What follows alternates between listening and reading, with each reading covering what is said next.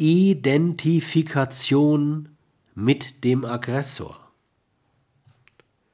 Nicht wenige politische Ereignisse lassen sich als Identifikation mit dem Aggressor interpretieren.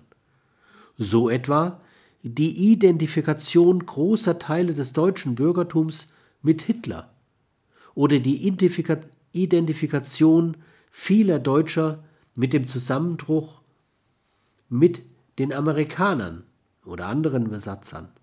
Es wäre falsch anzunehmen, aus einer solchen Identifikation könnte jemals Freundschaft werden.